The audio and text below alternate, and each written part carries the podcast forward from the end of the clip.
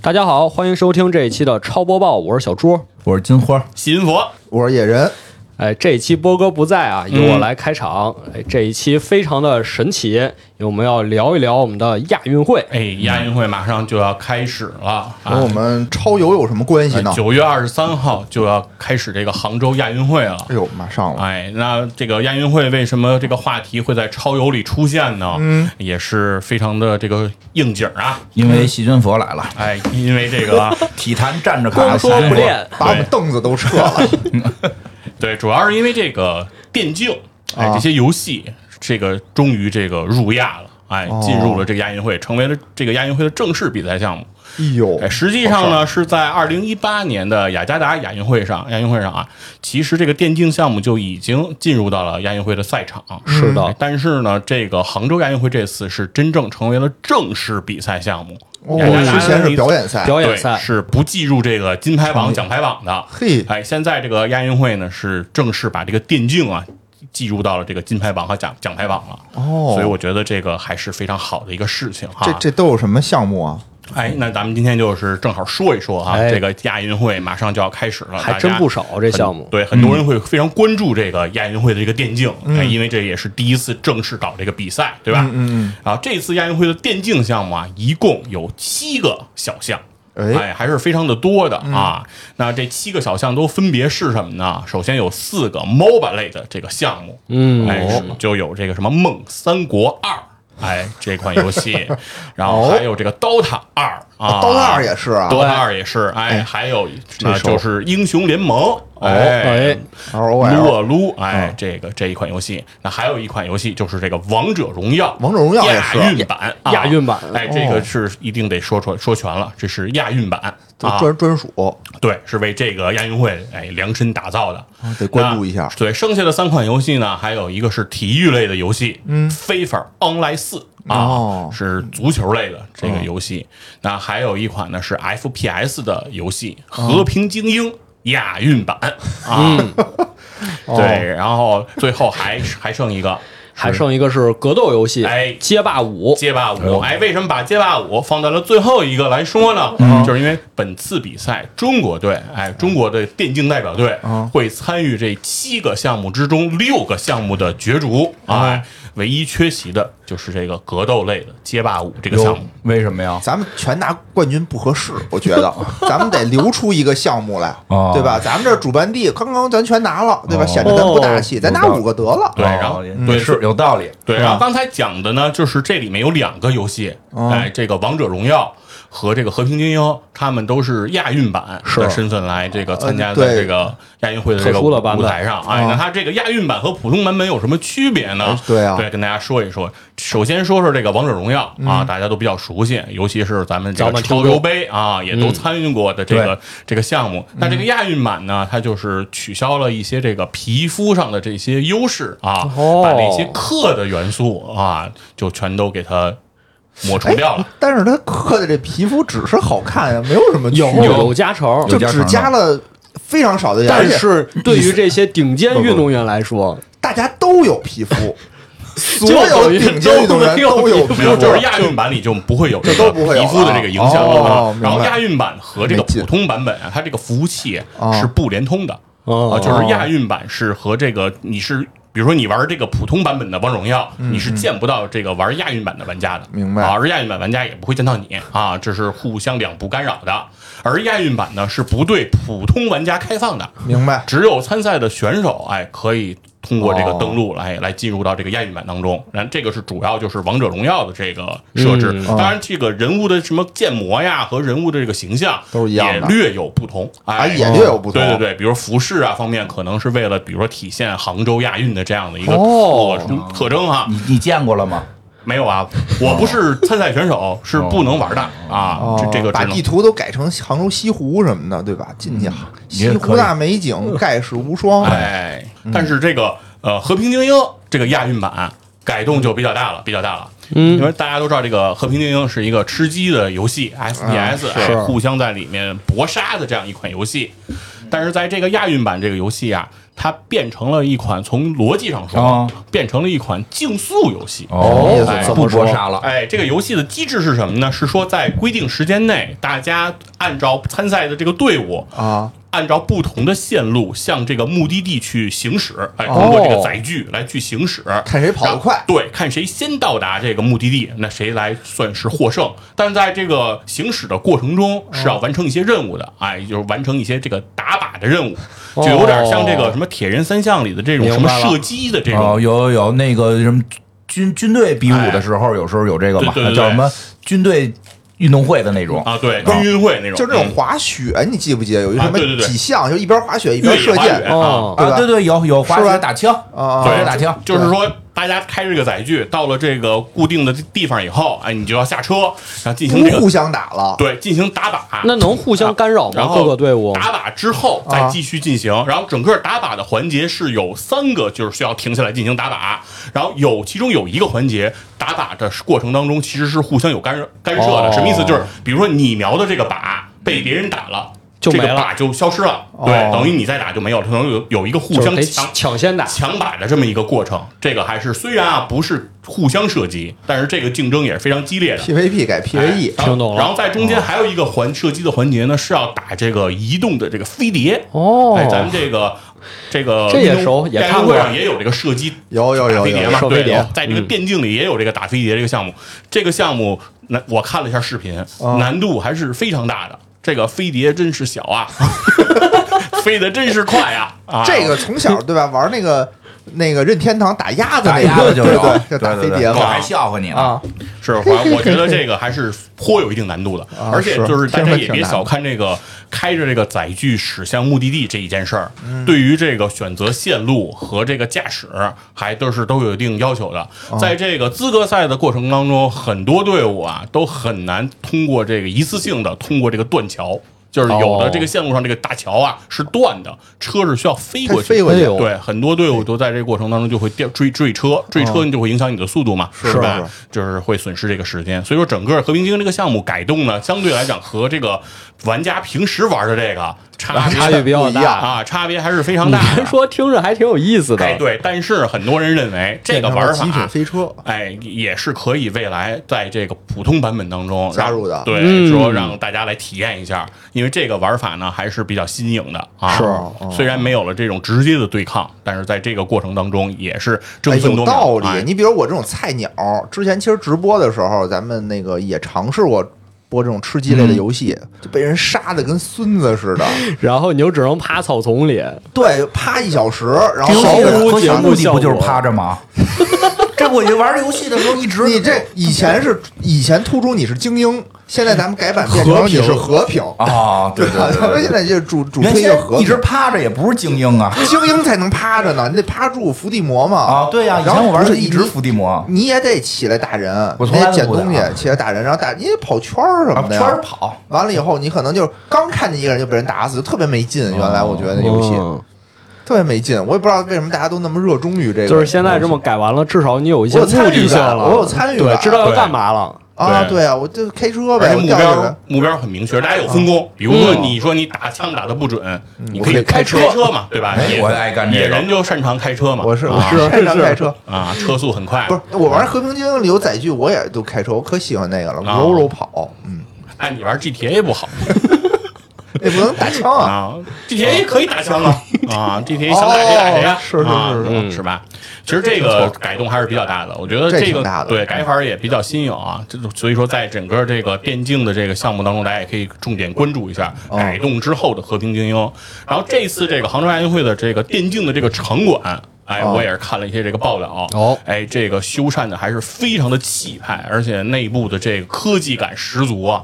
哦啊，我觉得在整个这个亚运会期间，会让人感觉到耳目一新。这科技感十足，怎么说呢？它的整个这个灯光啊，这个嗯布局啊，和这个选手的这个参赛的这个座位啊等等这些设置，哎，这个场面都是非常的恢宏，哎，哎呦非常的大。因为我昨天啊刚看了那个王者荣耀的 KPL 夏季总决赛哦，啊，那个先恭喜一波啊，广州 TEG 夺冠。哎，就他那个就是在南京的一个体育馆里头，哇塞，那个场面之火爆啊，嗯，真的不亚于一场什么那种明星演唱会，是。是。就是这种锣鼓喧天的这种鞭炮齐鸣，鞭炮红旗招哎，真的就有人跟那一边敲鼓一边给大家那个加油，嗯，我就非常的热闹。是。包括这个观众席的这种设置，是是是。对对于这个赛事的多镜头、多角度的这种转播，哎，我觉得啊，咱这几个这几个游戏，咱分析一波，哎看看哪个咱是有这个夺冠的把握啊更高一点儿。那那不是都是吗？对你不刚哎，不说了吗不不，？也啊咱们得想想啊。你比如说撸啊撸，对吧？这个 L O L，嗯，这个可能因为世界上的顶尖选手是中韩两个国家嘛，是的，对吧？这个其实还是有一定悬念的。是。说实话，其他的你说 DOTA，嗯。对吧？DOTA 二在亚洲亚运会嘛，嗯，对吧？没有欧洲的队伍，啊没有没有。没有，那就是东南亚嗯。比较强，嗯，但是呢，都对咱们其实构不成威胁，可以这么说，就是咱们肯定在亚洲还是一枝独秀的。是。嗯，啊。然后还有什么来着？王者王者荣耀，荣耀王者荣耀更不用说了，主要是国内的玩家玩，就是是的这个昨天注册用户很多，非常多呀啊，世界全世界好像手游什么收入排行榜非常靠前的，对吧？这种咱们这个基数大，肯定能赢。是而而且什么？昨天那个我媳妇儿看比赛的时候还问我呢，说这个比赛那个呃，咱们是不是最强的队伍啊？我说对，因为国外好像没有人玩儿，主要是还是少一些少一些，主要用户还是咱们那个国内的人，所以咱们有巨大的优势。而且这个职业玩家打这王者这个水平我那天看那个新华社的记者朋友哦和这个职业的选手，哎，进行了一下愉快的交流啊哎，职业选手表示，我可以左手不动，那也只能是交流哎只。靠右手拇指来何必自取其辱啊，来？和你进行对战。人可以用脚，人都不用手。然后这个新华社的这个记我者我。见过用舌头的，我见过用舌头的然。后新华社记者朋友跟这个这个职业选手交流的时候说，他居然在打死我之后还顺手杀了两个野，然后把卡又推了。有没有可能是 打两个野顺手把你杀死了？这种职业的肯定不一样，这肯定不一样。就说起这个，就一只手很正常。像我们那个看街霸、看那个拳皇的时候哦，小孩儿就一只手，一般就是一只手，哦就一只手打。就是这正式比赛才两只手呢那。他是就是不问哪个呀？是只问方向呀吗？，全按呀，就一只手都能摆，一只手方向键和这个小拇哥是一只手小拇哥重拳都能对。小拇哥摁着方向键，大拇哥去摁那些拳脚就行了。哎呦我一只手，哎呦这有什么新鲜？咱们街街街霸打街霸的盲僧，有一个盲盲人怎么着？盲人啊不看眼不看。对啊，就是纯盲人，哦就看不见东西。听然后那个我就是这不是听音盲拧吗？对啊他他啊。玩的时候，他玩的时候，他他不是背板，因为是对打嘛，对啊，那怎么背啊？没就是听。声音啊哦，就是听声音，我知道我出来在哪儿啊。然后我这招打着没打着，打着防防有防的声儿，打中有打中的声儿。所以看他那个觉打的时候确实挺厉害，他有时候对方会小跳到他身后，他发现不了，然后但是他听到自己那招打空了，或者别人打到他了，他意识到他就能意识到，然后再再再防御。然后他打，对我看过他的比赛，他打的时候就是就是现场不许出声儿，然后那个音乐把音乐会就是。游戏会把音乐关掉，只有那个打击声，哦打击声靠这个，靠这个。然后还有一个是，那我能喊吗？啊那你就太缺德了。你作为对手，你可以喊；你作为对手，你喊。他听不见，他戴耳机吗？对他戴耳机呢。哦你作为对手，如果你喊了的话，那恐怕就是你赢了这局，输了一生，对吧？然后那个我就觉得我就跟你在这个也不了街街机厅拽人胳膊 似的。对呀，你这有点过了吧？然后那个还有那个还有一个就没有手的哦，打街霸，用脚，用脸。用脸啊，哦用脸，用那个腮帮子控制方向，然后用舌头去摁摁拳脚。然后他那个手先天残疾，只有两个手指头吧，就是其中哦。那种一个顶着那个游戏手柄，然后摁那个后边的那个那个哎 L 键，呀，哎呦喂。这！都特厉害。这些不是。不是那个黑杰克那就动画片里有一个说拿舌头去拨那个 就算盘，苦练嘛，就是你你你你啊。你天天练这因为因为我看过那个王者荣耀的，啊。真的就是他有一个英雄叫做 Luna，啊，是非常难操作的一个英雄，是手法型英雄，反正我是根本使不好。嗯然后人家就拿脚玩儿，就蹭蹭蹭的，就叫月下无限连嘛，就在用脚给你无限连。说这个游戏有手都不用，手都不用玩儿，我有脚就能玩儿。对呀，就是你真正就是把它成为职业的话，肯定会不一样。这这这魂斗罗一人控俩。哦一人控俩，全程无伤，不打子弹什么的，这种就就就很厉害，很厉害很厉害就看这种比赛，就跟看看那个自己玩不一样。对啊对，是观赏是很有观赏性，确实是我觉得就是你可能看传统体育，你还感受不到这种差距，就是你说也感受到也也能感受到。对，人九秒跑跑一百米，九秒多那个，那那在感受不啊？我知道，就是区别在哪儿了。哦因为什么呀？你比如看跑步九秒多，数据啊你你他只是跑一百米跑多少？都不知道。你不知道，二十秒怎么着你只能猜，你？只能根据他是奥运冠军，然后根据我来猜，二十秒他跑得完吗？你觉得？可能应该能，应该能应该能吧？20秒行我觉得我够呛，你能吗？百百米啊百米应该能，应该能。一会儿咱们录完节目就测试，我不信一百米你二十别秒能含糊。我觉得我觉得应该能吧，就是你还上学嘛，这不是现在，现在现在这谁知道啊学呀？上学是觉得现在二十秒应该也差不多，二十秒自信了二十秒二十秒不行挺慢的啊了啊。我觉得他自信了。我觉得这拍一个，待会儿一会儿不是，我觉得十七八秒常常人吧，我觉得应该都能下来了我我我吧。反正我那那对你那太我觉得他自信了，啊。就是就是这意思，就是你看的时候都跑特别快，是是，所以你感受不到你感受不到，他异于常人，嗯，对吧？我觉得是是是这么一个原因。但是你举重你是真能感受到他都不用举，他们一举重我就举重能感受到，举重是一个可以感受到的。的天啊，是吧？对人家那杠铃那个杠都是弯的，对，所以有时候啊跟你平时有没有体会有关系。这跑步这大家都那么快，一看其实是看不出来。嗯，对，主要是电竞这个平时人家玩的这个东西，咱也玩。对对啊这就知道怎么回事儿。是你比如然后说到什么了？还有梦三国，嗯那一听就只和有王者荣耀差不多。差不多就跟就只有国内选手国外算认认全人，是不是就可以给一定的积分啊？我觉得应该加一条，就国外认全人就给积分。咱们把这个三国文化普及普及到全全世界。也可能有那种要是外国人要是能背出什么大哥姓刘名备字玄德，然后我们就可以发给他一个荣誉证书。那可能需要德云社给他发，对吧？我我觉得可以。嗯嗯，和平精英，这就不知道了，不太清楚了。嗯这可能就因为玩法很独特，就大家都没玩过，是是在一个但是这些职业选手也都是有了针对性训练。嗯，我觉得和平精英可能是唯一这个有变数的，因为大家都不了解。对对。对，但是最近玩法嘛，特别火热的也是这个英雄联盟，啊一直很火热。竞争也非常的激烈，在国内这个联赛啊也是无畏竞巅峰，对非常的哎。风生水起。所以小猪对这个呢也是做了一些深入的研究啊。我这是英雄联盟的关于哎英雄联盟的这些前瞻哈。资深观众啊，哎，行，挺好，我觉得资深观众就正好跟大家得讲一讲这个英雄联盟的这个比赛的看点。哎，对，因为今天咱们说是亚运会的电竞项目嘛，嗯所以就得说说英雄联盟在亚运会上的这个状况。哎，其实刚才佛爷说了，一八年亚运会上就有英雄联盟的项目，嗯但是那个时候是表演赛，最后呢是我们中国团队啊以三比一的比分力克啊三届英雄联盟全球总冠军的这个李相赫领衔的韩国队，获得了一枚宝贵的金牌。嗯，这个李相赫是什么人？什么人说说他的 ID 叫 Faker。哦，Faker 就是他在英雄联盟里的地位，等同于乔丹在篮球上的地位。哟，够他对，真是这样。啊！就是他只要是进这个比赛，不是冠军，基本就是亚军，哇，这么厉害，就哦非常之强，基本就是这么一个水准，最差也是一个四强。哦，所以他能力很强啊。对，所以说咱们在一八年亚运会上就战胜了李相赫带领的韩国队。那说明我们这个团队的力量更更厉害。是的，对吧没有错。嗯，然后说一说我们一八年夺冠的这个班子。哎，阵容都有谁？嗯有几个明星选手。哎，第一个就是我们下路的射手，嗯啊，王者荣耀叫射手，英雄联盟里叫 ADC，嗯就是乌兹，真名叫简自豪，对哦，UZI，啊，UZI 听说过，听说过，对，就是他在咱们国家英雄联盟里的地位，就是也等于乔丹在篮球里的地位，哦中国乔丹。姚明。对哦。啊，对，胡伟东，胡伟东地位这么高吗？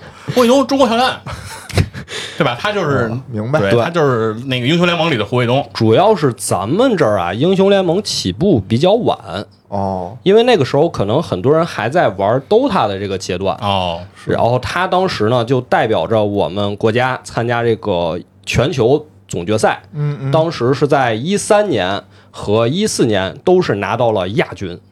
就差一步就是拿了冠军，对，主要是因为当时咱们这个联盟化不够成熟，明白。就还是比较凸显个人能力的这个阶段，嗯就大家有哪点年啊？就是一三一四年嘛。一三13四14年，哦哦，然后当时拿到亚军，大家都觉得很可惜，很可惜。说哎呀，嗯。我们咱们这个之前的 DOTA MOBA 项目上都觉得我们很厉害。一三一四年正是 DOTA 那个风生水起的时候呢啊，那会儿叫什么？就是叫什么 CN DOTA Best DOTA 嘛，对。对吧？那会儿偶数年必得冠，哦，是的，然后大家就说：“哎呦，英雄联盟没有达到这个高度，有点可惜。嗯包括这个 UZI 当时拿了亚军之后，一摘耳机，嗯比赛结束了，一摘耳机，那个眼神你看着就特别的落寞，哦就对着镜头不知道该看向哪儿，嗯就大家觉得特别可惜很。失望。对，而且当时他也年轻，嗯。所以后来逐渐的成长，就成为了一个特别成熟的选手。哦，然后在一七一八年也是到了自己个人实力这个巅峰。嗯，一八年是拿了几乎全年的所有冠军，嗯，当然也是拿了亚运会，咱刚才说亚运会的这个表演赛的冠军。哦，所以这是当年我们镇里的明星选手。哎。而且最可敬的是什么呀？啊。他在今年还复出了，哦，之前是是退役过，役今年还复出了。因为电竞选手这个年龄啊都是比较小的，平均寿平平均运动生命啊均运动生命非常短。，对，都是但是很年轻说，死了。你想他从一三一四年就开始是打，十年了。带领这个反正之前有这么一种说法，但现在嗯到底有没有？其实我觉得是值得讨论的。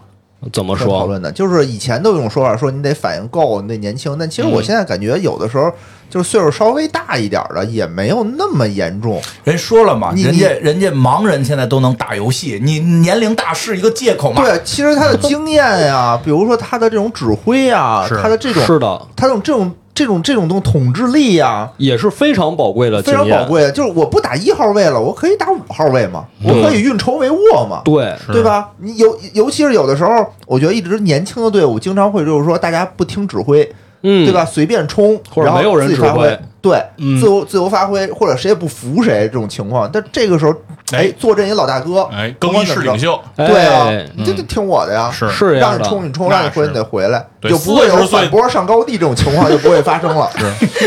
四十岁的乔丹也是乔丹啊，啊，对呀，你也得听他的，对，不这就是一八年咱们亚运会时候就出现了这种情况，嗯。就说一开始因为队员是从我们国内的联赛各个战队选出来的，哦。大家可能在每个战队的打法不一样，嗯。就聚在一起之后，一开始磨合的就不是很好。嗯，这个后面都需要大家嗯选手的调整、教练的调整，这个非常重要。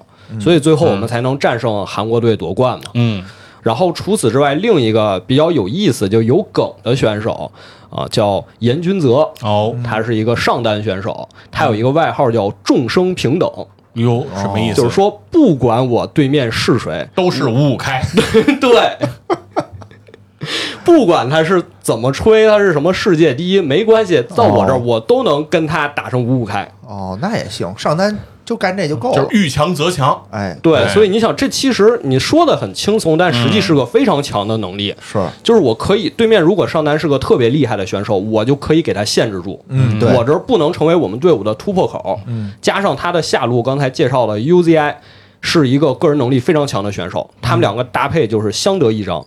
哦。这边只要扛住了敌人的进攻，嗯，这个下路就可以成为我们击败敌人的这个长矛。哎。白，所以当时咱们一八年也是团队柔合的比较好，嗯。最后是拿了冠军。厉害。然后说了一八年，再说说咱们今年，今年这是重头戏哦。今年成了正式项目了。嗯，正式项目咱们就得说说，虽然说啊，感觉这个还是咱们跟韩国队竞争比较激烈，哎。但是我们也得说说其他国家的潜在的对手。哎哎，我问一句啊，就嗯这个里面队伍是也有国家就是选拔的人吗？还是说是不是那种就是俱乐部？不是因为亚运会嘛，我们哦要在国家国家出队战嘛，啊，就每个国家都从自己的联赛里选拔出队员出来。优中选优啊，优中选优，对，所以这个就很重要了。嗯，介绍一下我们的潜在对手。潜在对手对，行行说除了韩国队，还有一些队伍感觉名气不是特别大，但是但是也实力是威胁。也不容小觑啊。是的，第一个就是越南队，嗯，哎，哎，这个我在报道里也听说。了，再输就该啊。输越南了，输不已经输越南了，大年初一输的呀。输不这个输不了，这个输不了，这输不了。输得了。哎，说一说越南吧，得说一说越南。啊，这个英雄联盟现在在世界上的发展主要分成四个大赛区，啊。就是咱们中国赛区、韩国赛区、欧洲和北美哦，这几个四大赛区，其他都是外卡赛区，哦。就是平均实力肯定低于这四个、嗯。啊。越南队就是一个外卡赛区，但是他们是特别敢打敢拼的一个赛区，嗯，就是也是因为他们这种特别暴躁，见人就上上去就干，就是莽这种风格，才把他们从之前的东南亚赛区里单独分出来，成了一个越南赛区。所以这个名额是他们自己硬生生给打出来的。靠实力，对，嗯就虽然整体水平肯定是不如咱们呀，哦但是也非常的猛。嗯因为他们的风格就突出一个乱拳打死老师傅。嗯嗯嗯，只要你小瞧越南战队，嗯很多队伍都会翻车。哦，对，就包括去年、最典型的就是二零二二年世界赛上，嗯。咱们这边 LPL 有一个战队叫 TES 滔博战队，嗯。是咱们的二号种子。嗯。大家都觉得从小组出现手拿把掐，啊，但是就在越南战队上翻车了，哎呦，哟，没有注意他们哦。这个越南战队这边的明星选手拿出了自己的绝活，选了一个绝活英雄，就咱们就翻车了。哦，主要可能是对对手的这个准备也不是很充分，是的是吧？重视度不太够，是的，所以说这次亚运会呢，中国队也得重视这个越南队，是吧？嗯相对来讲，他们可能在世界上的曝光机会不像韩国的那些老对手那么充分，对吧？所以你有的时候经常会有这种嗯扮猪吃老虎的情况，对对吧？人家跟那儿秘密训练，对吧？嗯人跟那儿设置几个小的这种阵容，让你也不知道，人偷摸的练是啊。啊，再有一个就是日本队，日本队，日本队我觉得特别像动漫，嗯就是各种日漫呀、日剧里那种场景一样，因为他们这个赛区其实年头也不短，但是一直就没什么起色。不过队伍里有一个老大哥，嗯就他们队的明星选手，ID 叫 E V I I V，嗯他就是坚持不懈的努力。哪怕是韩国这边的联赛战队挖墙脚说让你来我们这儿打，他也不打，说我一定要在日本的本土联赛作战，哦我要让我们的这个本土联赛发展起来。而且他还上传了各种视频、教学视频，说我教你们怎么怎么打，来提高整体的这个我们英雄联盟的水平。哦，就坚持不懈老大哥，嗯包括整个形象啊、性格也很棒。每次比赛，摄像头只要对准他，他永远是微笑的，然后竖起标志性的大拇指给你点赞。点赞哥，怎么乐什么呀？点赞哥，对这个竖起大拇指，我现在脑里都是问你今天晚上吃什么。对着镜头点赞，嗯大家就每次他一日比这个林对啊一比这个动作，弹幕就全都发帝国的点赞。这家伙，问天晚上吃什么？对，就是这么一个明星选手，嗯带着日本队是经历了很多年，是终于杀到了世界赛的舞台上。哦因为他们之前只能打外卡的比赛，打完了你突围才能到正赛。嗯他们是一九年还是二零年，有点记不清了。就是终于是打进了正赛，哦，哦，想是二一年进了正赛。你能看到进正赛之后，日本那个解说就跟热泪盈眶啊，就哗哗哭，就感觉真的就跟日漫里那种场景一模一样。主要主要还是平时不行。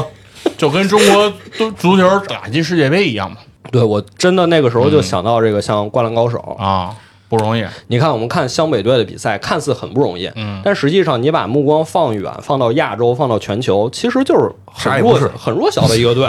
啊不是因为经常有类似的讨论嘛，就是说如果姚明当时去这个湘北队，湘北队能不能成为日本冠军？你这是虎扑的讨论啥玩意儿啊？勒布朗跟熊打架谁能赢什么的，就是说如果姚明真去了呀，就没有这个赤木什么事儿了你。这种这种比赛，如同把如同把战鹰跟他们跟高圆圆在一块儿比谁漂亮。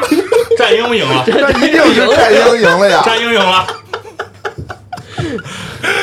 对吧？所以说湘北队看似很厉害，实际很渺小。不过我们看漫画的时候就很容易忘了这个事儿，因为你没有一个参考系了，是是是一个参参考系不是这样了。是但现实就是现实嘛，你总归有一个机会意识到，哎呦，哎，那这我次这们谁有打过个在亚运会这个英雄联盟的这个舞台上，中日之间会有这个正面交锋吗？呃，目前好像还没有出来这个得看他们有没有能力打到跟我们比。哎，真是这样，因为他们一开始打入围赛的时是，候，我就说他们能不能有这个机会呢？没有，啊，一开始入围赛根本赢不了。我们能够送给他们一场痛哭啊！没必要，没必要。决赛得是我们跟俄罗斯吧？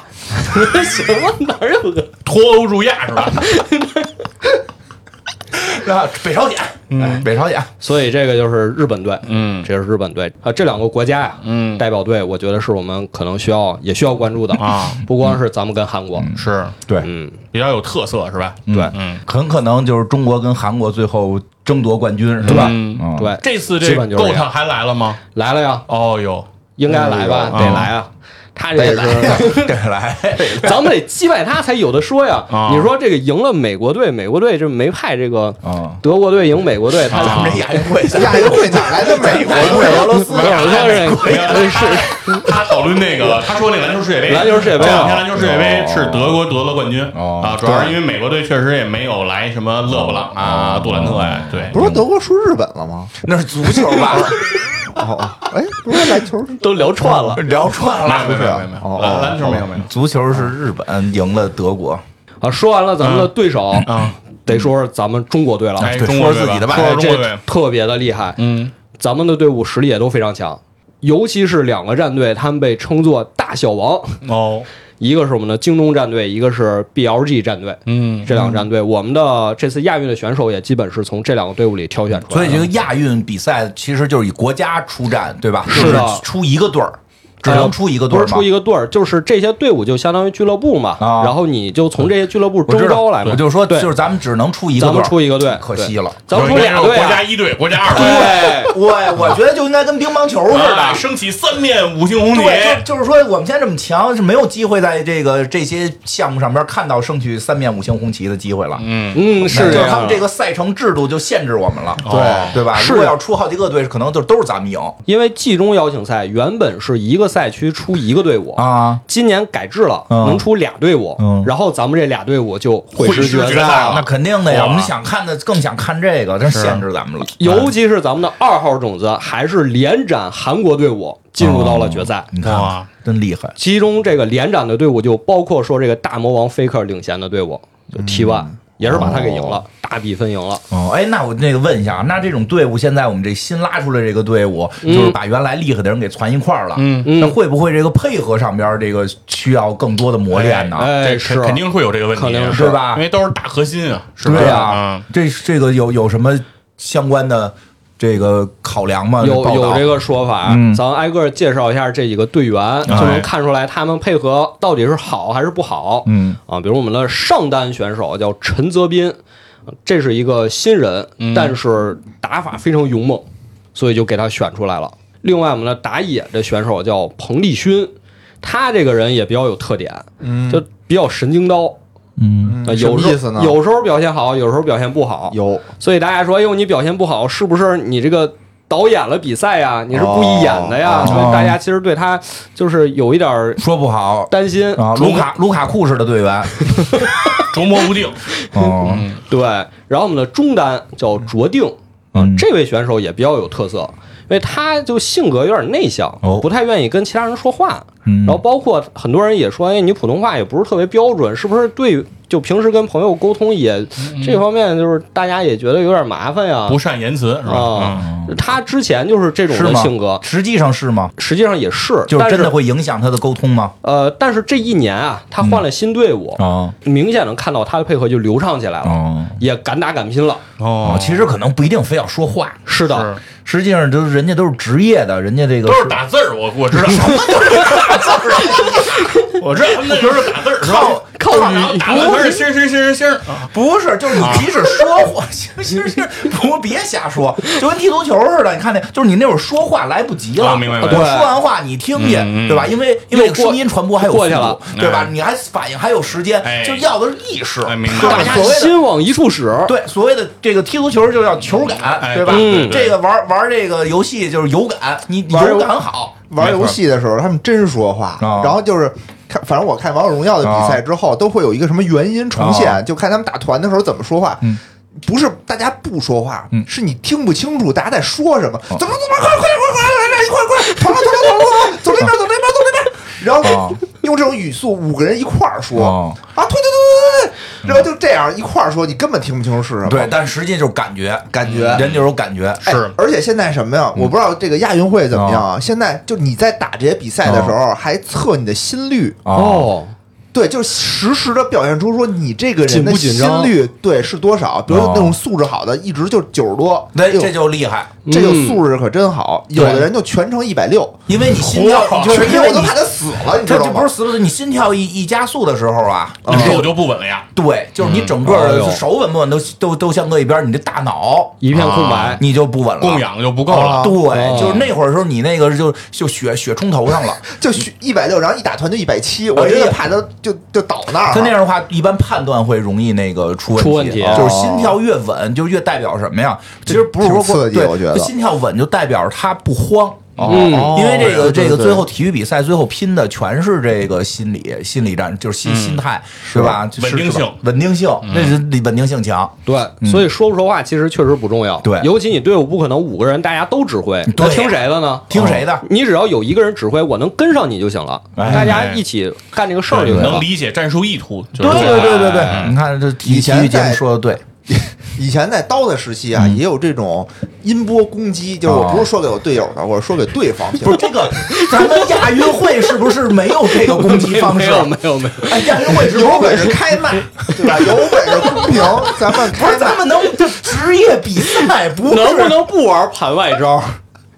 咱们这个咱们不不会搞这些的，不会头搞天晚上去他们酒店外头骂他们，什么玩意儿都，咱们这不是亚运会职亚运会业比赛是吗？对吧？这不会使这些招的，不会使这招，是就是这都是高水平的比赛，对是嗯，很高水平。对，赢也要堂堂正正的赢的。是现在没有了，现在没有这，这都是以前的啊。以前那种都没有规范玻璃玻璃罩，没有耳机的时候。以前俩人就这么坐着，就这么坐着一凑身儿我就能。对对对对对，就互相攻击嘛。对，嗯哎，再说下一位选哎手，就是我们的 ADC，叫赵家豪。哎，这个人，嗯我觉得他最近的成长特别大，是吗？因为他在两年前，嗯他的队伍只要再赢下一场比赛，嗯就能进入世界赛的舞台，然后呢，然后连输四场。嚯，他的 这就是心理素质当时没过关。不行是吧？现在怎么样？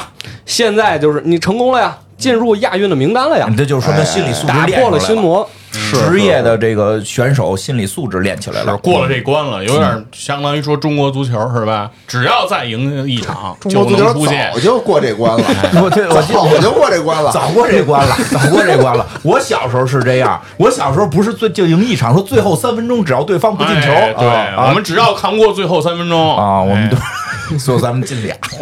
我们就是无法扛过呀。对这个，咱说一下，这职业运动员确实跟我们日常想的玩游戏这不一样。如果没记错的话，这个这个这这这铁三战砍的新闻佛在这儿呢，我说的不对，你可以指正啊。哎，我记得好像他们说打就是打靶，就是不要打靶，射击比赛，射击啊好多都近视。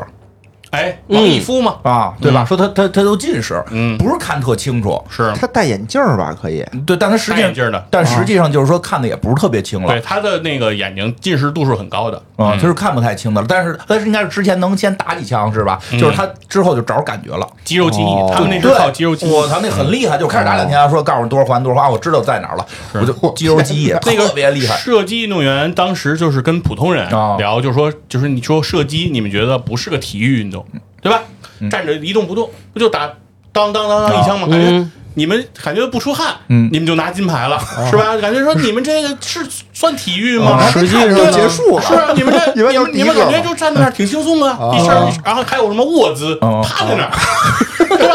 趴一会儿就结束了。说这个是好像说谁都能来，哦。那这来人就人就给他说说，那你就做一件事儿，说端一个装着水的杯子不动。说你就这么端好啊，平平平端啊，说好端好哈，端好，坚持一小时吧。啊，我原先我一同学是学射击的，就是学那个手枪的，他就是吊砖，真的真吊砖，是吊砖练。这都是小学的时候我们老师体罚我们的项目。啊，我们那个时候中学同学就是吊砖，选材的时候，这就是一个入门，就是标准。都是小朋友，然后都拿一拿起一个重物，就这样举着，谁坚持时间长，谁啊谁稳谁时间最后谁能坚持的长，那个人就有可能被选上，因为这个东西其实是有天赋的。对，嗯。有天稳定性天赋，我就没有，我端杯水能洒一半儿，对吧你？这瞧瞧去吧，帕金森我闺女就这样，我闺女每天喝水吃饭的时候都能洒这衣服上。这这这这我们家族遗传，就我就我我我家很多亲戚都有这个，就是。就是因为，端不住而且你知道什么？他不是说我手本身有问题，是一个精神状态问题。就是平时咱们说话，我手是平的，只要端上水就，我端米饭都不晃，只有端水，咔咔咔，咔开始晃，就是专注不了。对他没法专注，就是你需要我要专注这杯水，别别别别晃，我无法专注控制我的手，越专注越晃，越专注越晃。那个那会儿不是有一个那个是美国的一个。打靶运动员嘛，就是就是每就是也是打到靶上就冠军嘛，打别人马上去，对 对吧？其实这个都是心理状态问题。体育运动最后拼很拼心理状态，哎，非常非常重要。咱们最后也可以看看咱们这些运动选手的心理状态。是的，呃，最后两位选手，一位叫田野，是辅助；另一位也是我们的打野，叫赵礼杰。这个田野是二零一八年亚运会的冠军成员。所以每个队伍都需要一个老大哥坐镇。嗯，哎，这个赵礼杰也是二一年世界赛的冠军，等于说这两位就是队伍里的老将了，算是。哦，你永远不能低估一颗冠军的心。对，是的，哎，没错，这个也我也懂，这就跟那个我们玩玩足球经理似的，你不能瞪瞪年轻人，你当然也不能瞪瞪老人，瞪瞪老人踢后半后半后半赛季你踢不动了，但是你必须得有几个老人坐镇，哎，稳定军心嘛。队长袖标得给他。是，对吧？精神精神素质高，是，而且人家夺过冠，就是走过这条路。哎，对，人对，哎，人也是有说过这个的，就是说这个不是最近也是看那个比赛足球的，就是说这个队到底今年实力特别强，有没有希望得到什么欧冠什么的？他说他没进去过，就是他实力再强，他。没没经历过，没经历过这种国际的大赛、顶尖的大赛的那个决赛的时候，心理承受能力是不不行的，就是就是就是没有这个传统。说哪怕就是这个队换波新人，这个队这名儿当年多少个多少冠，他其实心里边都会给他加好多加成，嗯啊加成，就跟有跟我们这就跟我们打魔兽似的，那 BOSS 你没打过之前觉得可难了，打过之后第二回就轻松了，你就心理负担会变小。胜利是一种习惯啊，这这真这对对对，这真的挺有意思的，这个。大家细琢磨去，是啊，尤其是这种团团体赛，团体赛它跟那个跑步还不一样，那个跑跑再习惯，他老了也跑跑不动了。但是这个是老将很重要，很重要。对，所以这就是咱们今年亚运会英雄联盟部分，哎，嗯，差不多简单介绍了一下情况。对，今年整个电竞的这个比赛的日程啊，就是奥亚运会的这个开幕是在九月二十三号。然后，然后电竞的项目是从九月二十六号开始到十月二号期间啊，连续七天啊，会角逐出七块金牌。哎，这个金牌的数量，我觉得还是比较大的。对，这样的话，我觉得其实大家这个游戏爱好者啊，我觉得可以有一个充分的一个时间，我觉得挺好的，就是这个电竞，就是对，就是这个，我觉得证明了，给游戏也证明了。对，而且是正经的一个比赛。这个在本世纪初的时候还想不到呢，哎，游戏还被视为什么精神鸦片，洪水猛兽，洪水猛兽是吧？不让玩电子海洛因。对，但是你说到今天已经可以堂堂正正对升国旗奏国歌，哎，真的是这个，我觉得这游戏界很感动。哎，而且我觉得很有意思一个事儿，就是新加坡有一个街霸的这个选手叫。布兰顿哈，这个选手特别有意思。他之前是一个斯诺克职业选手，然后然后后来转项目转到了这个电竞。哎，这次代表新加坡代表队来参加的是这个街霸的这个项目的比赛。那斯诺克没打出来嘛？呃，肯定成绩不如这个，显然是不如这个啊，不如咱们这个电竞现在这个发展。啊，不过你要说的话，我觉得不是，我觉得很有意思嘛。你看这个台球和这个网吧哈，台球厅和网吧，在咱上学那个年代。是吧？都是洪水猛兽，都是好像家长不让你去的地方，是吧？然后斯诺克，我们中国也是靠丁俊晖，对，很厉害。现在这个等于是，我觉得台球先是说让人尊敬嘛，是吧？你这个参加这个项目也很不容易，这两年就别提了，对吧？啊，对。当然了，这个九球。对吧？你要台球厅里主要打这个八球九球嘛，是吧？潘晓婷是吧？人家才貌双全，对对对。我觉得，然后现在这个电竞，我觉得也一样哈。这个些职业选手其实也非常受人尊重。嗯，希望希望他好吧。咱实话都说到这，实话实说，确实台球后来没有一直走向特别好。其实确实当时有很好的机会把中国台球走向更好的一步，出现了很多经济上的问题。是，嗯，希望这个电竞能够真正的去比赛，输赢。放一块儿，咱们这个公平竞争，这个很重要，对吧？当然，像亚运会这么大的比赛，肯定是能够做到这个的。加油，我就替他们加油。好，嗯。好，说完这个亚运会，咱们电竞的赛事，哎。哎，咱们再说回来，这个更小的，也是我们都亲历过的一个比赛，哎，就是我们的超游杯第二届。看看，我们也咱们这也是电竞赛事，咱们这个就是支持亚运会的一种具体表现方式。没错，我们也是为亚运会热身，对，为亚运会选拔人才。这个话还真没瞎说。对是的今年这个中国王者荣耀这个代表队，这个选拔人才就有咱们就有听众 不是不是不是说有听众啊，是说他是不仅仅面向职业队，哦也面向大众，这是整体这个局面一起在选拔。那今年也有从大众当中筛选出的天赋异禀的人。咱们今年超游杯这个上届冠军冬天没来，是不是是不是顶着真名去参加这个亚运会了？不是没有可能。主要咱也不知道人真名叫什对，不知道么，是这样吧？就知道一人出来他们五个。去年打的毫无悬念啊，带着波哥得了冠军，是嗯对，所以正好啊，今年这个新出炉的啊。新科冠军，哎。就是咱们院长。由。我们选拔出来的院长，对，所以我觉得院啊。长给你个机会，啊。在节目里好好说说你这个冠军啊，就是首先感谢我的小姨，这里头怎么还有亲戚啊？因为我们队的那个野王是我的小姨认的干小姨，哦哟。啊，就是贫偶叫，也是一个野王。啊野王啊有点类似于上届的冬天的那种感觉。对对对，哦很厉害。而且我觉得他他比冬天厉害，为什么？因为冬天只会使一个英雄使得啊，对他谁都会，但是能使的人特别多。哎，而且人家是这个，就是还年轻，很年轻，嗯。大学生，嗯，而且女大学生，哦，别看人年轻，倍儿大是吧？啊？对，啊。但是现在是我的小一小姨啊，啊，是这么说吧？本来我说就是说谁谁带我赢，哎，这个一活动真的是大家都得出卖点什么。本来说呢，就是说这个谁能带我赢呢啊？就是我觉得就是就是得感谢人家，对哦吧？本来想拜义父的，哇，攻若不弃，我愿拜为义父。啊，什么什么臣半生飘零，对吧？为国与民主，对，今天有人能带我啊，这个得到超游杯这么重要的比赛，我要认他做义父。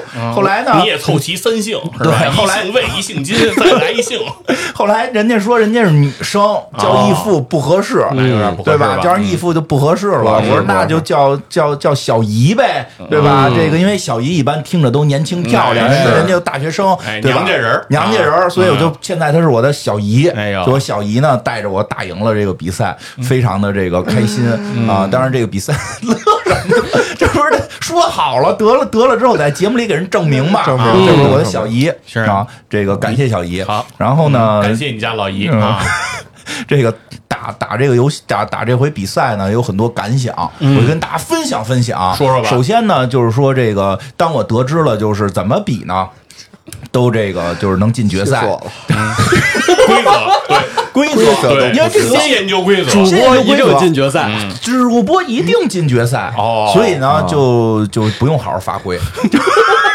因为我研究了去年的比赛哦。去年的比赛我是小组赛全胜，哦，然后决赛那个大家就都是说，哎呦，金花都赢了，咱们平衡一下实力。可能金花一直扮只乌吃老虎，是老说自己不会打，游戏天赋不错，咱们就是别一边倒，再给梁波打哭了。咱们让最强的带梁波，然后让大锤带我。结果他们不知道怎么互相一谦让，大锤跟来也跑了，对吧？啊，对吧？跑跑到野人那那组去了，结果我那组没人，就没有那个就是预预选赛厉害的人。然后冬天带了那个谁，带了波哥，带了波哥啊。哦不是这样的，啊就是我给你解释啊，那反正结果我就是我们那组就没有那个预选赛厉害的人。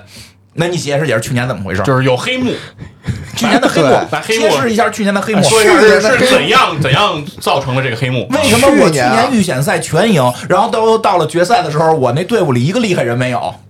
是这样啊，他们反正都嘴上这么说，我也不知道是不是真的。他们呢都都说想想选你，啊？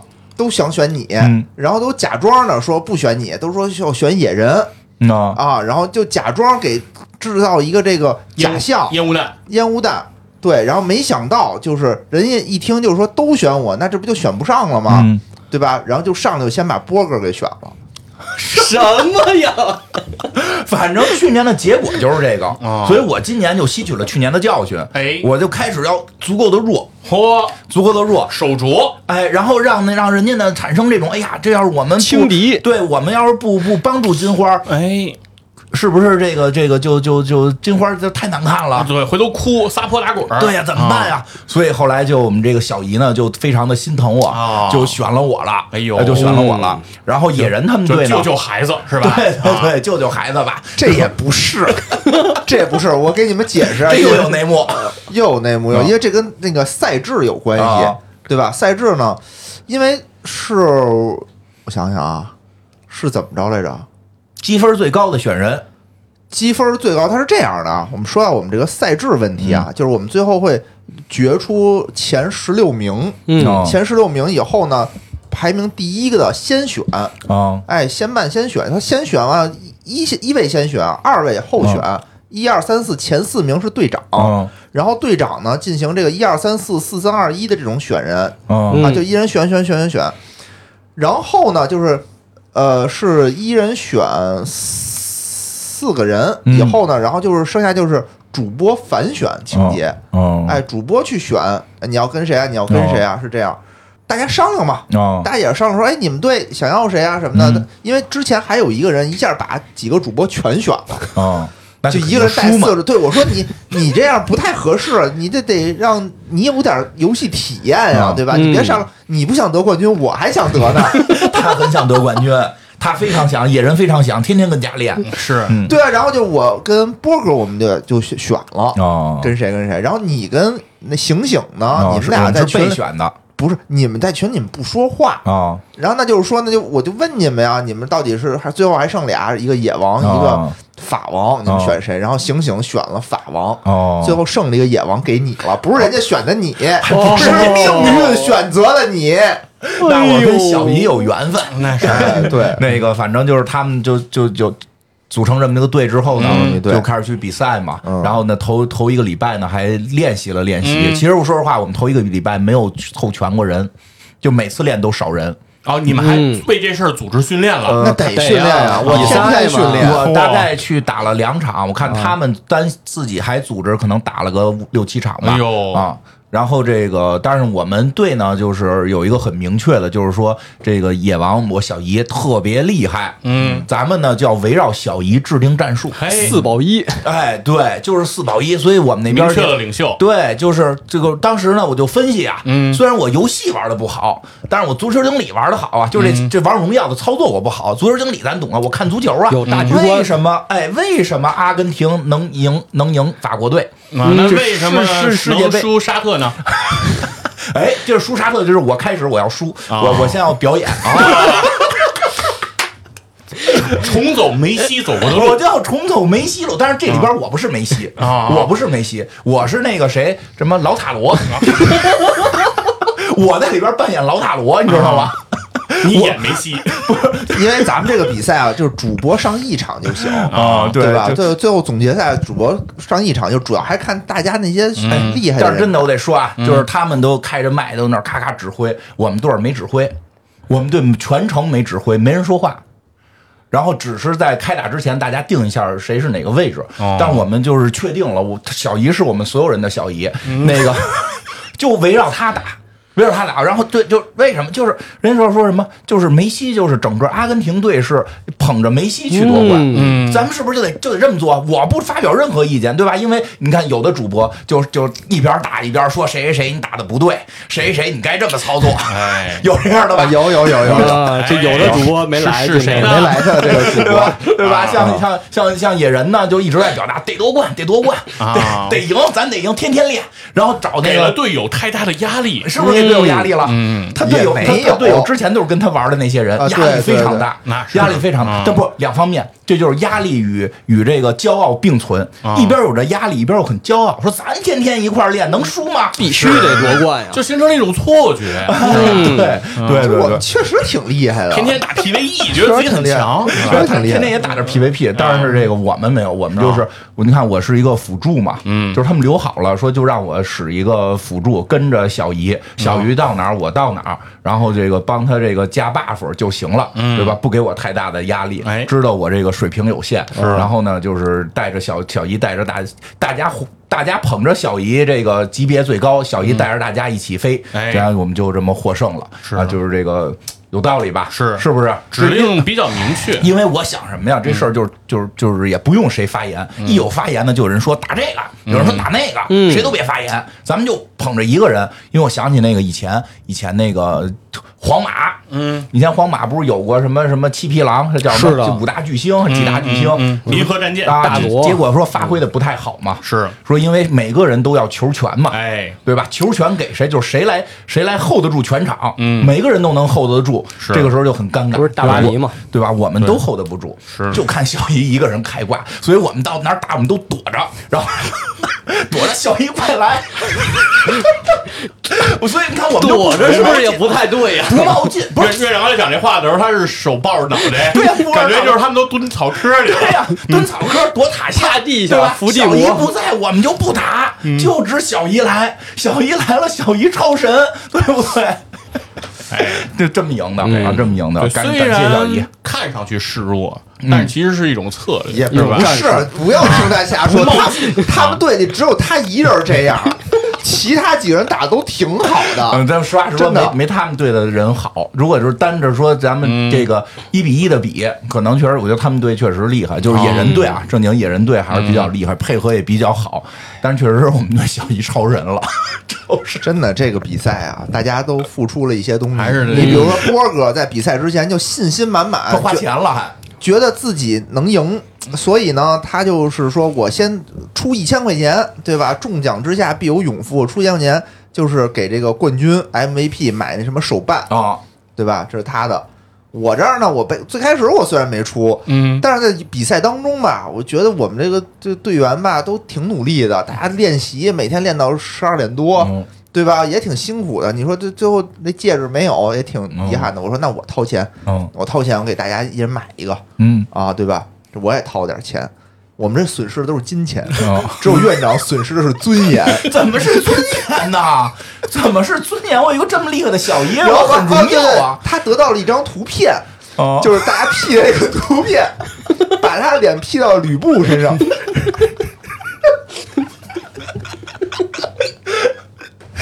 什么君若不弃是吧？大丈夫还是得讲能 能屈能伸这派的，你知道吗？叫什么？不服高人有罪，哎我就服我小姨。嗯，确实厉害，确实打挺厉害，真没想到，就是打的，因为你知道打的什么吗？就是他还跟那年冬天不一样，那年冬天上来就是大家都知道他特厉害，嗯然后他打起来也就是真的是他一出来大家就都挡不住。这个小姨这个确实大家开始都没太放在眼里，啊我就知道他打的嗯，知道他，知知道道他不错，打不错，没想到，而且我们确实有一阵儿一直被压着打，没想到这么厉害。没想就是这是不是有一阵儿我们被压着打？是我们马上要赢了，都上高地了，然后就要一波被团灭，直接推三塔。啊我们全都躲在我们全都躲在那个塔底下等小姨嘛。小姨回来给他们五个都打死了，然后我们就一块儿过去给他们塔推了。确实，这是我们差点死，就是打的也挺累的，嗯，打得挺累的也是惊心动魄呀。对对对对对，所以整个这个比赛啊，虽然咱们这超优杯啊不像人家亚运会这个舞台这么正式、这么隆重，对但是其实在这个过程当中对大家参与的时候，这个热情还是很高涨，很高涨是的啊。最后夺冠的感觉还是很爽的嗯，挺爽的啊嗯，啊！终于给院长这么一个机会啊，啊对对啊对，我也我也有冠军了，来吧今年今年我应该给你颁一个奖杯对，今年我跟战鹰都算有冠军了。这也能蹭上哈。来吧，这呃个院长讲完了，哎那这个是咱们这个获奖的这个冠军感选手啊感受。的感受。嗯。但是这个野人除了在这个比赛当中积极参与啊，付出了金钱的代价，而且整个超优杯能够举行，其实都是。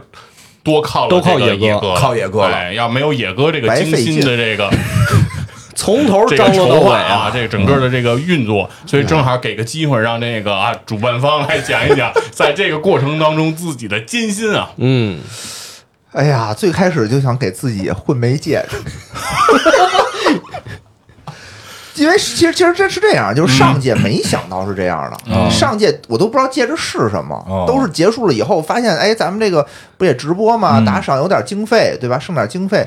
然后说那就给大家都回馈了吧，哦做出做这个戒指还很很不错，挺漂亮，很好看。然后这次呢也也差不多照这来吧，然后就还没做呢，大家别着急啊，嗯。还没做，最近挺忙。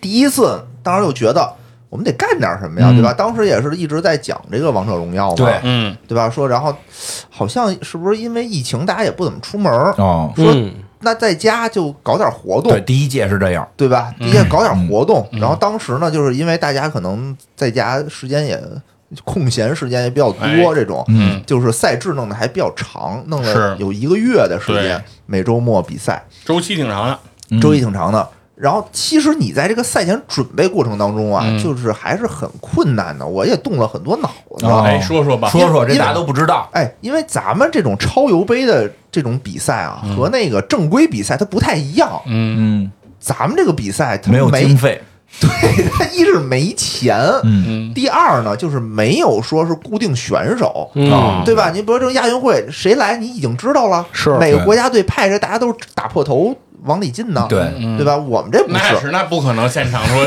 从观众里直接选选一人说坐那儿就比了，那是不可能的呃。对啊，啊现在你不知道谁来，就是说我当时也想过，我说要不然是固定队伍啊，啊还是随机组啊？这队伍啊，我就想这固定队伍不太行，为什么呢？因为你你你固定不起来啊。哦你比如说，我们先之前提前固定好五个人，万一中间有一人有事儿了呢还真？是说我今儿来不了，没嗯没法打了，没法打了，你这怎么办呀？不好弄，所以只能用这个现场临时组队的形式，哦，而且还担心什么呢？比如说大家，哎，你打得好，我也打得好，哎，咱们凑出一个什么宇宙银河战舰来？你开始不就是想给自个儿凑一这个吗？没有，没有，真不是，就组一全明星，组一全明星，那你大家其他人就没有没有没有乐趣参与感没有参与感了嘛？而且咱们这种直播形式还是需要就是更多的人来参与啊，，对对对嗯对吧？让得互动，互动嘛，嗯更多的人来参与。所以当时的口号就是，呃，甭管怎么着，能会不会玩都行，过来参与参与。对，真是有我比我打的还差的 我记得最开始去年是线下的吗？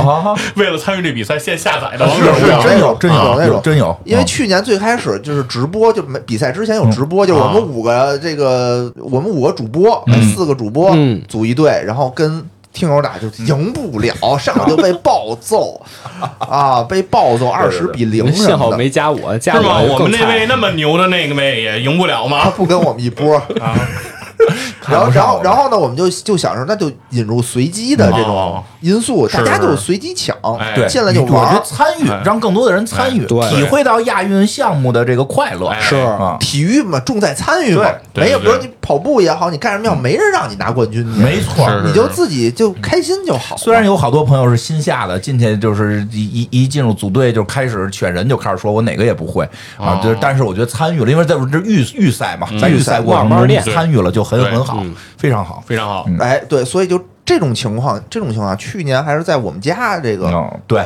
这个嗯主场主主场弄的嗯，对吧？然后就就大家就玩一玩嘛，嗯最开始想的是，然后你通过这种预选赛叫海选，嗯，哎，你打着打着你就知道谁厉害了，嗯你打着打着就知道谁分儿靠前了。嗯虽然里头呢，你说百分之百公平吗？也不一定。比如我很厉害，但我带了四个洛基，哦带了四个金花，嗯这就可能也有啊输的风险，啊，也有输的风险。嗯，对，也有输的风险，对吧？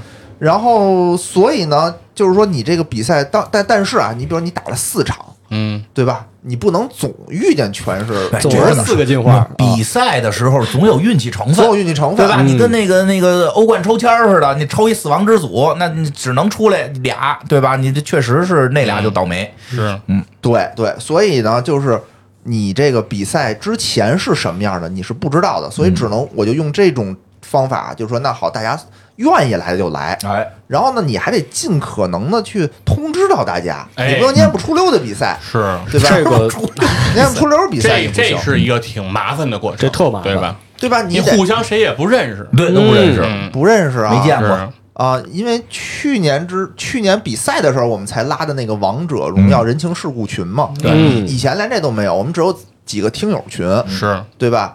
然后节目里说一说，让对大家过来，嗯那个提前加我，我给你拉群，是，对吧？然后群里发一发，嗯让大家大家尽可能都都知道。嗯，但即使大家都知道了，你也不能保证这人肯定来，是是万一临时有事儿临时？有事儿呢，对吧？对，然后比赛的时候呢，你还得去，因为你们的沟通啊都是单向的，你是发通知的，对啊。发，完通知之后没收回来。这东西没回执的，嗯。所以你也看不出对方看没看见，对你也不知道他看没看见，而且就是算是他说他看见了，跟你有交流了，但当天要有事儿，人就不来，人就不来，你你也没没辙，没辙辙。。所以，比如他说我想参加，拉到群里头来。嗯其实每次我们拉完群以后，也不是说所有人全都比赛完了，是就总有那人就是说我我睡过了，然后有这样的，有这样的对吧嗯？我说这么重要的比赛你睡过了，你赖谁呀？对，对吧？就失去了这个夺冠的这个机会嘛。嗯然后呢，你就是得设计比赛赛程。首先人人有了，对吧？嗯然后赛程就是说我刚才说的是预选赛，嗯预选赛完了你你就得有决赛啊，嗯你不能光预选啊，对对吧？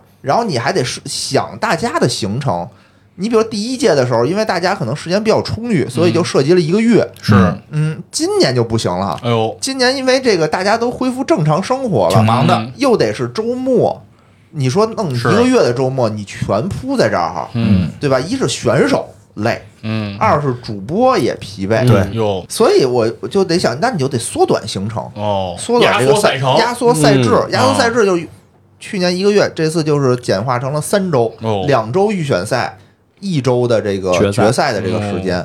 但其实你这个比赛越少，其实你的运气成分就会越高嘛。嗯。所以也有可能那种你就比赛两场，对吧？你没输了一发挥好。输了一场，你就嗯不那什么了。为什么你老面对着冠军聊运气这件事情呢？听着很很奇怪啊。有运不是都是因为他的努力。哎，对我都是我不不够努力，嗯买不主要没起七十九块钱的眉笔。因为你还是没有拉今下面子。天这这等于赛程其实又压缩了。其实我觉得办赛来讲，其实过程当中的压力就更大了。对对，因为嗯因为你这时间越长，其实大家你说选手们，就算他再想玩，嗯你说拿出一个月的周末来，我不出去，我我在这儿跟你比赛，不太现不太实。现实。是，而且还有一个就是时间，嗯咱们第一届呢，当时是晚上，嗯对吧？嗯因为大家不怎么出门嘛，晚上嗯看看直播也行。现在呢，一方面就是说大周末的晚上，大家会不会出去有什么约会啊，啊？对，嗯现在放开了，都约会去了，都约会去了，我出去们玩去鼓励大家啊。谈恋爱嘛，啊，啊，对节目还有这个宗旨，有鼓励啊谈恋爱，鼓励生育，非常好，非常好。所以就是说，那晚上是不是不合适？啊。还有一方面呢，就是说，因为我们的这个举办比赛的场地啊，嗯。虽然大家都在线上，但主播因为要直播，对所以聚在了这个三里屯儿啊我们的这个直播间里头。对，有了一个直播间，现在播客公社的直播间很不错，如果你在晚上的精心打话，造了哈。对。哎，如果你在晚上就涉及到一个问题，在北京的三里屯的晚上，他打不到车，啊，因为这个，我以为是因为媳妇儿不让你们出来呢，一听去三里屯儿不让去，那倒也不至于啊。啊就是说，你想，我们比如说七点钟，最开始想七点八点，嗯比赛完了四个小时，嗯哎，比赛完了以后就十二点了。嗯，十二点虽然是一个深夜啊，哦但正是三里屯人最多的时候。对于三里屯来说，不是深夜，不是深夜不是不是，要万一赶上有球呢，嗯，对吧？我们这个比赛跟国安的比赛，三里屯天天天有球，同同时常发年有球，对呀，我白天也有球啊，我说的是足球啊，足球你说的球什么球？我说的足球，嗯。对吧？那那如果如果三里屯看球去，如果有有那个那个足球比赛人巨多哎，是走不了，走不了就没比赛，他那儿人也特别多，真的特别多，所以我就考虑到，因为我们这住的都不是很近，都得打车，嗯。对吧？然后你这不太方便，那我们就后来就把这个时间改成下午了。嗯。你看，这都是有考量的，啊，对吧？然后还有一个就是这个人员的随机性。刚才我们说这是初赛的随机性而且，我觉得这个时间啊，当时是从晚上调到下午 啊，在这个群里就老有人有意见，就是说这个咱们变成下午啦，什么啊就是就是只只要你发生一点点改变嗯，我觉得就是在对于组织者来讲，我觉得压力都特啊是的别大。因为其实啊。自己安排自己事儿，什么时间都有。是有人下午不行，有人晚上不行嘛。是这对，就是就跟单位一样，就是你要干点什么事儿，就是你说出一个时间啊，总有人就那什么，对，谁的也不能全碰一。非常非常麻烦，嗯，是是是，但咱们这个是属于一个水友赛嘛，是。又不是一个特别特别像亚运会这么正规的嗯。比赛，所以是。大家都有那只能自己克服一下了嘛。是 我们只能说，对吧？我们只能尽力了去我们自己也克服自己的困难，因为嗯这次比赛的时候，我第一天比赛我还发烧了哎呦，嗯啊，带病我带病带病坚持的，我就算是嗯，那也得坚持啊，因为大家已经就是已经等着这个比赛很长时间了，对吧？因为最开始我说要不然不办了吧，后来看着大家很多人在问，嗯，热很热情，我说那就办吧。然后呢，就是说到这个到了决赛的时候，嗯。你会发现这个决赛人员啊，他也是一个未知数。啊，因为到决赛的时候，我们现在是四个主播，嗯，只能有四支队伍，是啊，对吧？那四支队伍的话，理论上来讲就有十六个，十六个人，因为一个队五个，嗯对吧？嗯你减去一个主播就是四个人，四支队的话，十六个水友，十六个水友，你怎么用一种赛程能选出前十六名，嗯，精准的选出前十六名？其实这是不可能的。哦，嗯，对吧？因为我们就比两场，你比赛的时间的场数越少，大家的这个分数拉开的可能性就越少。是啊，啊，因为我们当时定的是，比如说胜两分儿，嗯，输一分儿，对然后你不来就是零分儿是，啊。有几种情况呢？一个是两战全败积嗯两分两战全胜积四分，嗯，一胜一败积三分，很多评分嘛三种可行，，都大家都评分的现象很多嘛，对，就就很多嘛。嗯那这个时候很多人问我说：“哎呀，评分怎么办？”因为大家这种东西也考虑到了，其嗯实、是，其实我没法给出一个准确答案，我只能说等比赛完了，我们看结果，我哦找一个方法往上凑，嗯，啊。因为对吧？我我只能说现在告诉你，能不能能不能排进前十六，看你懂不懂事儿了。要不王者荣耀的群叫人情世故群，对，你当真是打打杀杀呀？也不是啊，你得啊给出一个大家能信服的理由，大家一听，哎，在理，嗯对吧？你不能说你说这规则，所有姓王的能进比赛，这就不在理嘛，对吧？姓魏的可以，姓魏的，姓魏的走，姓魏的可以夺冠姓魏的减三分什么的，这这不行啊，啊对吧？所以就是说你，是。但但现在怎么一个分儿的计算能给到十六个人，嗯。对吧？我不知道。有多少人，比如说，如果说十六个人有十六人已经是二连胜了，嗯。那我就那我这个规则就定在是这个积分上，嗯，对吧？但明显不太可能嘛，是啊，所以就是等积分出来以后，那我再看，OK，那我就只能再加入什么谁是 MVP，嗯，比如说你一胜一负的话，是。那你有一个 MVP，我再给你加零点一分是，嗯。对吧？你不就和那种两场哦不是 MVP 的你就能哎脱颖而出了？区分开区分开，嗯加点小分，加点小分，而且这样你说出来呢，大家也也能认可。认可你。嗯，因为你是 MVP 嘛，我不是 MVP，对，就是说，那确实有人是 MVP，明白，嗯对吧就是也是煞费了苦心了。煞费了苦心了，嗯就得想这些办法。那最后，其实我们这一届啊，嗯，你选出来的还是多了两个人。其实我们最后选出十八个人，那怎么办呢？哦？那只有那就是说，那我们可以有这种替补，有替补这种制，哦。那就有两个队可以你说哎，六个人。哦，啊，你可以换，你可以就是之前说可以换这种人。哦，啊，而且这块儿呢，我们也想到就是说，那所以引入就是说主播打一场，哦，一个阶段打一场就可以，嗯，因为你可以，你得让人家就是那个嗯另外一个人也得参与进去。吧多多参与把主播的这个拖后腿的这个比例降低，嗯，哎打出真正的好的这高水平比赛。战。哎，对对对，是是这意思。所以你看这里面都是用了心思的。啊。哎呀，这要不是数学系的人，根本组织不了 这样的比赛呀！那这都是数学，最后给我们报分都是带小数点的分儿。我家伙，因为算小分儿嘛，对吧？嗯，啊，然后你这之前你得在群里头烘烘托气氛啊，说，啊，哎，我们这比赛赛程已经出来了，大家操练起来，嗯。对吧？得把这个让大家把这个打比赛这种气氛烘托起来，然后在群里头多讨论，嗯，让更多的人知道。比如有的时候你发一通知，其实看的人不多，，而且你这个通知还不仅仅要通知这个选手，还得通知观众。众，看看对，通哎知观众，通知这个看比赛、看直播是，的打赏的人，对，得让大家主要让大哥大姐们来。对，啊对要不然场子不热呀。对，什么组织、宣发、裁判，全都是野哥一个人。嗯带头打赏，既是运动员又是裁判员，嗯最后还没赢，啊，证明说明很很很公平。很公正，公正很公正，公平公正就是野哥。总之是非常的不容易。真的，野哥在我心目中就是蜻蜓队长。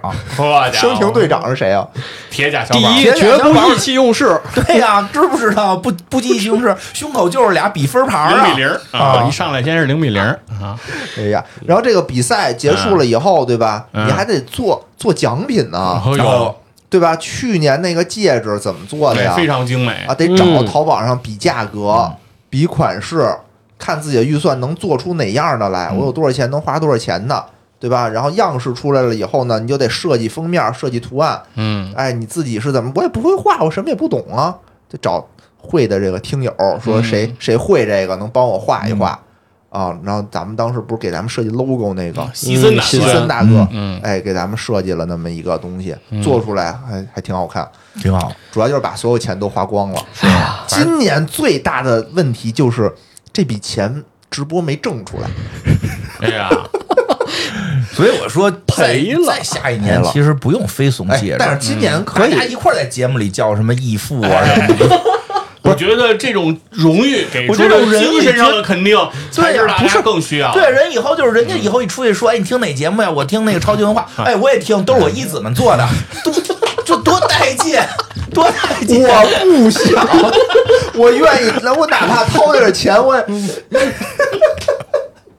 也。哎呀，这都是我几个不成器的孩子，是吧？对不对？以后小姨出去就就就就说超超油谁弄的呀？对我哎，我那侄子弄的，啊外甥外甥。外甥嗯。外甥弄的，嗯这辈儿大嘛，辈儿大就辈儿大吧，我那个对大外甥，所大外甥。以现在摆在我面前的一个难题，嗯。为什么现在还没做这个戒指呢？嗯就我得想办法把这钱挣回来，哟，对吧？不仅是举办比赛，你还得运营，嗯。你还得拉投资，哦。哎，你还得这个负责挣钱，直播带货。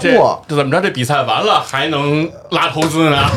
我想啊，我当时想得多做几个，咱卖啊，嗯咱卖卖戒指卖戒指，咱卖这个哦戒指，然后不就能挣点钱，挣回来，对吧？这个摊薄有点意思，有点意思。别赔了，对吧？好不容易办一比赛，对吧？你不是说挣多少钱？就是那些没有通过比赛赢得戒指的人，通过超能力也可以得到戒指，也可以得到戒指，可以可以对，可以，啊对吧不？错，把我们这个损失的金钱给补回来，嗯有点想法。啊啊啊！总之呢，这个我觉得办赛还是非常的艰难哈，嗯挺艰难的其实咱们超游杯啊，小小的一个比赛，参与人员无非就几十个，都是吧这么麻烦然后赛程呢，无非也就是三四周的时间，都是非常的艰难，很累，很累。而。且人家亚运会组织一个这么大型的项目，因为咱们今天刚才讲的这几个项目都只是电竞这些小对，项人，正常原来的项目还有对，而亚运会整个有上百项的这个比赛啊、嗯啊，而且很多比赛都特别有意思。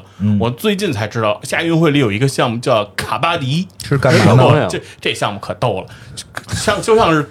就像是类似这个逮人儿啊，哦。这个比赛说哦。两边的人分别站在这个场地两边，哦然后有障碍物是吗？没有障碍物，就是一方的人跑到另一方嗯，做进攻，进攻是什么意思？过去触碰对方的队员，哦。碰到了谁，谁就会下场。哦。但是他有一个前提，就是他碰完这个人，他得成功撤回来，嗯，对面人会抓他。哦。如果抓住了他，他没回去，那哦。这个人就被淘汰。就是两边互相抓，哦。互相抓，这这这这特别。听着挺好玩的，非常带劲这个比赛，哦我我就是说亚运会里适合这个在小学生啊有对有非常非常多这这种非常有趣的比赛啊，包括还有什么划龙舟啊，哦。我们中国传统文化的这些比赛都在里面，所以我觉得这个亚运会组织起来难度就更大了，而且他们面临的压力就跟野哥是一样的。是有没有比我大多了，比我大多了，大多了啊对对，我这个但是就是说，大家的困难的这种心情是一样的，就是他遇到的问题肯定是咱们举办超游杯的一千倍、一万倍。哎，对，所以说我觉得一定是得有什么工具，有什么办法，他也不筹能钱呀也不能用咱们这种土办法解决问题。哦比如发个通知，靠什么口拿口相拿纸跟笔在那儿算分儿，是。什么靠什么口口相传，什么大家都互相说一声，拉个群，哎，说拉个亚运人情世故群，没有啊，是。没有所以这时候咱们就得提到，这次杭州亚运会、哦。首个大型体育赛事一体化的智能办赛平台、嗯。亚运钉。哦，就这届亚运会选择 all in 亚运钉，嗯。它也是历史上首个统一的办赛入口，里面是集成了各式各样的系统，哦，实现了十万办赛人员的大协作。哎呦，这真厉害！你就别说十万了啊，我从来没当过领导，就统筹规划一百人，我都不知道怎么弄哦啊。尤其十个是人你就不知道怎么弄了，一百个你说多了，真的是。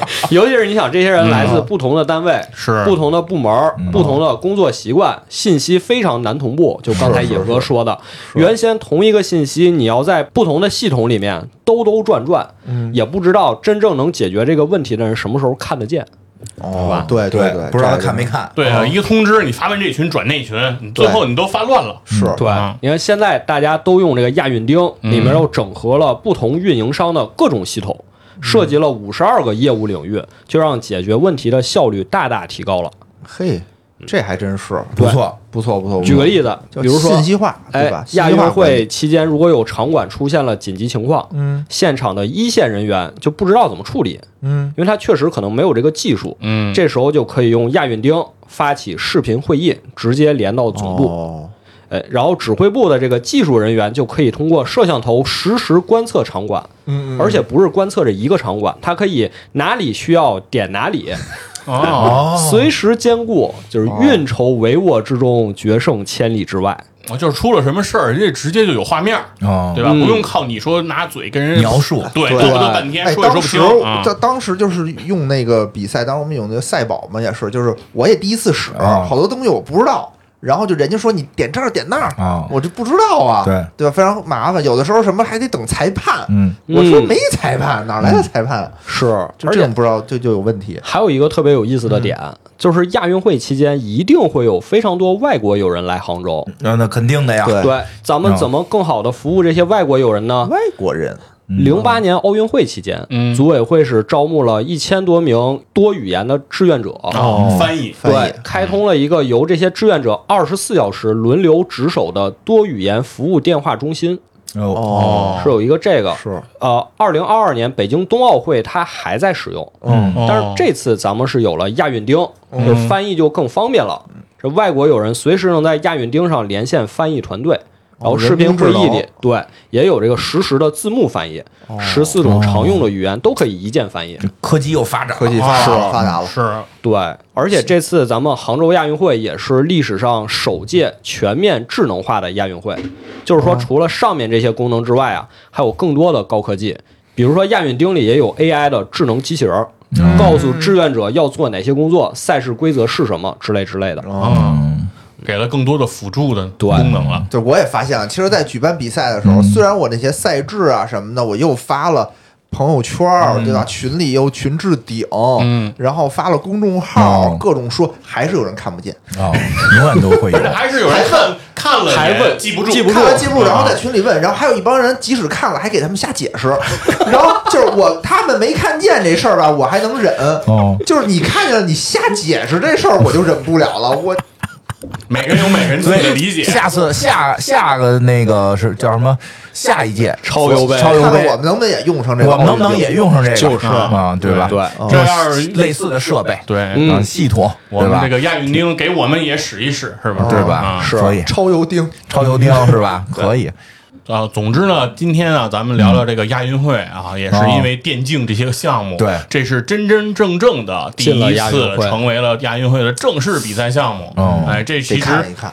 对是看看。我们小时候其实这个事情就说了很多年，是吧？嗯电竞要入亚入奥，对。嗯。那之前在上一届雅加达呢，这个亚运会是作为了这个表演项目啊，把电竞作为表演项目。对。那这一次是真正的能够为祖国来争金夺银。我觉得其实这是一个很有标志性的事项。嗯。啊，对。对于所有喜欢游戏啊、热爱游戏、一直玩游戏的人来讲哎，我觉得其实对我们来讲也是一个挺大的欣慰。嗯。因为小的时候说白了，每一个人可能在玩游戏的时候，我觉得都承受着比较大的心理压力。嗯，哪怕你的家长比较开明啊，允许你玩，但你都会有一种说，是这个事儿它不是个正事儿啊，是吧？嗯都会有这种感觉。但是这一次，我觉得算是一个比较大新闻对，堂堂正正。就说你玩游戏和你去踢球和你去跑步其实一样。嗯。哎，大家都是为国都是不。干正事儿，确实我要说这个，你这个比喻稍微有点我说都是属于体育项目，体育项目体育项目对对都是对对对。都是属于这个强身健体啊。学生还是得好好学对，习。当然了，学习很重要，但是就是文体说两开花这个我事情，呃，对我觉得文体两开花吧，因为包括像踢足球、打篮球，我觉得也年轻人也应该多参与，对吧？对吧？是。都都参与。啊所以我说，所有的项目大家都应该积极参与，都是生活的一部分。哎，我觉得你说这个特别对，嗯。都是生活的一部分。我就是。就就最后说一个感受，其实就是咱们刚才去聊到，其实好多说那个，比如视力受损啊，这个手部受损，嗯还会去玩游戏什么的。其实他们也是在坚持努力的去寻找一种生活，嗯，哎对吧？对吧？其实还是说就是那运动员肯定是要去得冠军的，是。啊那对于我们来讲，可能如果有这个兴趣去参与、去玩儿就可以了，是。不用有太多的心理负担。是，至少说这个现在它能成为亚运项目，它就一定不会是什么有问题的的东西，哎，对吧？嗯对。对吧？你肯定是能够帮助你锻炼的，就是包括我们刚才说的心理的锻炼，哎对吧？这个很重要，心理锻炼你的很重要反应。反应能力的锻炼。包然后括处理复杂局面的这种运筹帷幄的能力，其实是有的是吧真是有的对，该叫小姨然后就得叫小姨，是不是？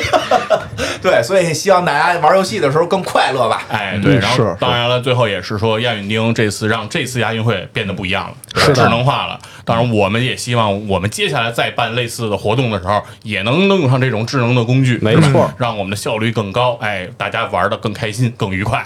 好，那今天的超播报就到这里，我们下期再见，拜拜，拜拜拜